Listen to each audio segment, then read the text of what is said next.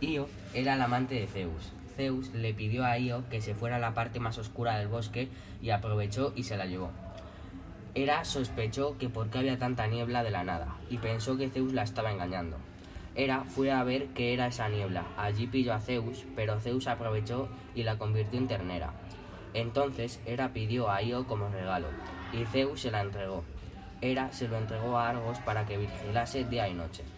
Io intentaba pedir ayuda, pero solo sabía mugir y como no podía comunicarse, escribió en el suelo una frase, su padre se la quería llevar. Zeus tenía tanta pena que a Hermes mató a Argos, pudo recuperar a Io y le confesó a Hera que le había engañado. Io pudo recuperar su forma humana.